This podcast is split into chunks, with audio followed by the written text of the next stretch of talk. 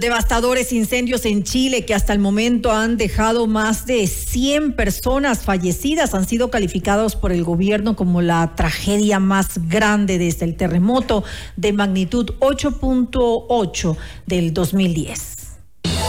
Vamos más allá de la noticia. Notimundo Estelar en FM Mundo con María del Carmen Álvarez. Nos acompaña a esta hora Christopher Ulloa, él es corresponsal de CNN en Valparaíso. Christopher, muy buenas tardes y gracias por acompañarnos. Te saluda María del Carmen Álvarez. Hola María del Carmen, ¿cómo estás? Claro, tú ya lo estabas mencionando, es la tragedia más grande que ha enlutado a Chile desde el terremoto del año 2010. Hasta ahora, el último reporte del Servicio Médico Legal ya ha confirmado 122 personas fallecidas, mientras que las autoridades también estiman que hay al menos 300 personas que permanecen desaparecidas. Acá, el escenario donde yo me encuentro en la localidad de Quilpué, una de las zonas más afectadas de la región de Valparaíso, es bastante desolador. Las familias lo han perdido todo, solamente se han quedado con lo opuesto. Las casas están totalmente destruidas, tiradas en el piso, hay vehículos quemados completamente por todas partes que la gente está tratando de limpiar lo que quedó de sus hogares con lo que tienen puesto, con palas, con chuzos, con escobas. Es una situación bastante lamentable. Faltan ayudas, falta comida, dicen que falta agua, también falta sobre todo insumos básicos como por ejemplo eh, útiles de aseo, eh, también algunos elementos que les permitan a las familias seguir limpiando e insisten en la ayuda del Estado sobre todo eh, María en temas de maquinaria, maquinaria que pueda remover los escombros y limpiar todos los caminos que hay en este lugar. Si bien el Estado se ha demorado un poco con este tema de las ayudas porque todavía está intentando contener las llamas de los focos de incendio, distintas familias de la región de Valparaíso han llegado a este lugar para prestar apoyo de forma voluntaria, han traído comida, han traído colaciones, han traído medicinas también que han, facilitado a las distintas personas que han sido afectadas en este lugar. Pero la verdad es que el panorama en este minuto, acá al menos en la localidad de fue es bastante desolador, bastante triste y las condiciones climáticas, María del Carmen, de momento no acompañan las labores de bomberos. Es una situación bastante crítica. Christopher, ¿cómo entender por qué es tan alto el número eh, de fallecidos? Hace pensar de, cierta forma que tal vez eh, falló algo en el proceso de evacuación, ¿podría ser? Mira, Chile, expertos ya lo han dicho, Chile está preparado para terremotos, tenemos mucha experiencia con eso, con tsunamis, pero el tema de los fuegos, de los incendios forestales, es que son muy impredecibles. Nosotros hemos conversado con las familias afectadas acá en Quilpué y ellos nos dicen que la mensajería de alerta para evacuar que envía el gobierno ante este tipo de catástrofes llegó muy tarde mm. y que de un minuto a otro las llamas que estaban en el cerro de frente acá en Quilpué arrasaron completamente, se dieron la vuelta y llegaron hasta sus casas y ellos dicen, eh, la verdad es que fue todo muy rápido, en menos de 15 minutos todo se había quemado, no sabían a dónde huir, no sabían a dónde correr y como esto sucedió principalmente en horario nocturno durante la noche, también esto complicó todavía más el, tema de la evacuación. La gente estaba muy confundida, no sabía dónde ir y es por eso que hasta ahora se lamenta, hasta lamentable cifra, ¿no es cierto?, de 122 personas fallecidas y que lamentablemente,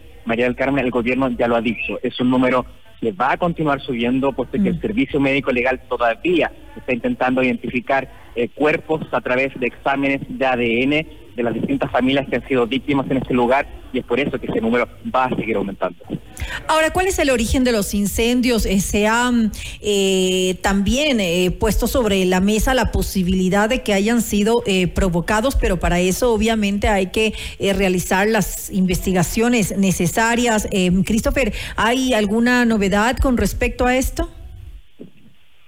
Sí, la verdad es que al menos desde bomberos, desde las autoridades también lo han dicho, estos incendios forestales no surgen de la nada. Todo esto tiene un factor humano, eh, hay una intencionalidad y también los mismos vecinos acá del sector han denunciado a través de Carabineros de Chile que han divisado a distintas personas provocando estos incendios de manera intencional. ¿Cuál es el motivo de estas personas? La verdad es que se desconoce porque de momento la Fiscalía y el Ministerio Público continúan investigando, no hay personas detenidas todavía respecto a esta situación y es algo la verdad que es bastante lamentable, sobre todo durante las noches, durante el toque de queda. Está acá activo en la región de Valparaíso, las familias denuncian que hay personas que no son del sector, que vienen hasta acá, que vienen con combustibles, con líquidos acelerantes y que tratan de iniciar nuevos focos de incendio. Es algo que realmente no se entiende, eh, no hay una explicación lógica para esto y lamentablemente de momento el Ministerio Público continúa realizando las investigaciones de forma paralela, así como las otras autoridades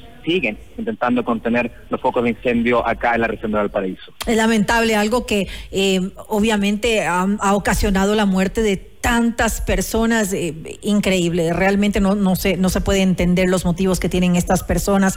Ahora, eh, Christopher, cuéntanos eh, cuántas, em, cuántos incendios siguen activos al momento, porque es algo que conocemos que personal del cuerpo de bomberos sigue luchando contra las llamas, contra el fuego, para intentar pues sofocar estos incendios, pero que aún no, no lo logran en su totalidad. Eh, exactamente, esto es algo, María del Carmen, que cambia minuto a minuto, es algo que continúa en desarrollo, hasta hace unos instantes.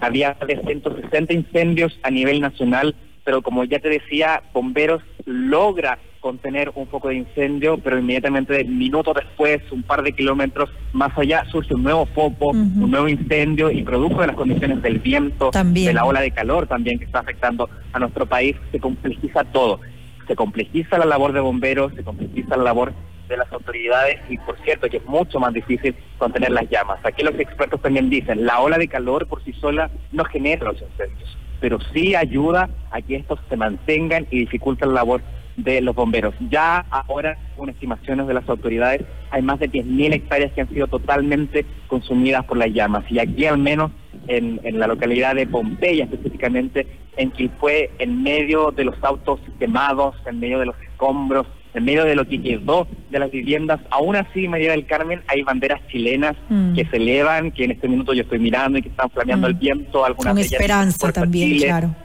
Exactamente, como un mensaje de esperanza. Las familias víctimas acá están mostrando sus banderas, las ondean al viento, como un mensaje esperanzador. Nosotros hemos conversado con algunas personas y ellos nos dicen, bueno, los chilenos estamos acostumbrados de cierta manera a este tipo de catástrofes, hay que saber levantarse de nuevo y la verdad es que no queda de otra. De momento las familias siguen limpiando los escombros, siguen solicitando ayuda del Estado, especialmente con el tema de las maquinarias, porque eso es lo que más surge. Para limpiar, para sacar todos los escombros de los cerros, es necesario maquinaria.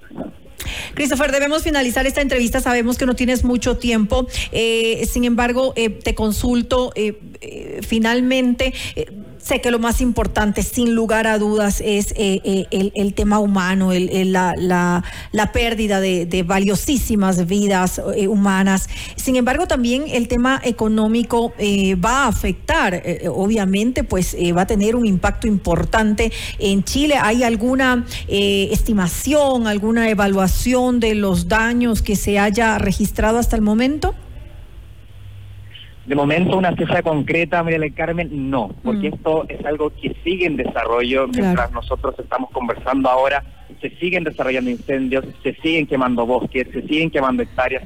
Por lo tanto, el daño, los resultados de este daño final, solamente lo vamos a conocer cuando ya toda esta situación logre ser contenida. Pero ya es predecible que esto va a afectar terriblemente la economía de esta localidad. El Jardín Botánico, por ejemplo, de Viña del Mar, un atractivo turístico muy importante acá en la región, resultó totalmente quemado. Cuatro personas que eh, trabajaban en ese lugar lamentablemente fallecieron, se perdió mucha flora, mucha fauna también, especies endémicas de este lugar que no estaban en ningún otro lado se perdieron completamente. Por tanto, eso también va a implicar un costo, va a implicar un costo para el gobierno, pero al menos como ya lo ha dicho el presidente Gabriel Boric, en este minuto los esfuerzos y los recursos del gobierno están puestos en contener las llamas, en extinguir los focos de incendio y en evacuar a las personas. Después de esa fase va a venir la etapa de reconstrucción, van a venir ayudas por parte del gobierno, pero ahora al menos el foco, los esfuerzos están puestos en contener las llamas. Gracias, Christopher. Nuestros sentimientos de solidaridad desde aquí, desde eh, Ecuador, con todos ustedes, con todas las familias eh, afectadas por este desastre terrible. Em, esperamos, esperamos que llegue esa ayuda del gobierno que tanto están esperando nuevamente. Gracias a Christopher Ulloa, corresponsal de CNN en Gracias.